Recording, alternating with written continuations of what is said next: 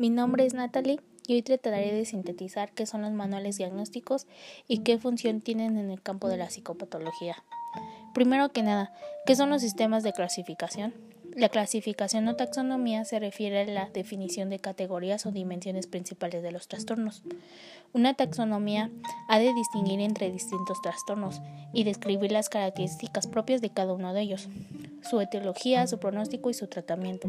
El diagnóstico implica el proceso de asignación de un individuo y una categoría del sistema de clasificación. Las clasificaciones más conocidas son dos.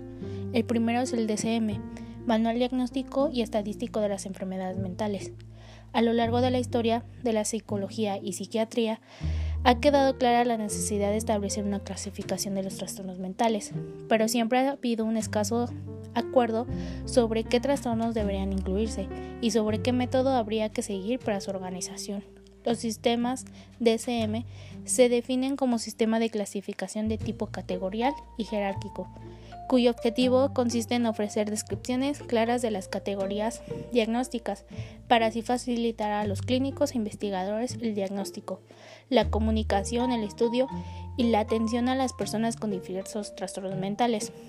Las diferentes manuales editados han ido sufriendo a lo largo del tiempo diversos cambios y transformaciones que han intentado mejorar la fiabilidad y validez del diagnóstico, así como utilidad clínica y hoy en día existen distintas versiones de DSM. El más actual es el DSM-5. El segundo sistema de clasificación más conocido es el CIE, Clasificación Internacional de las Enfermedades.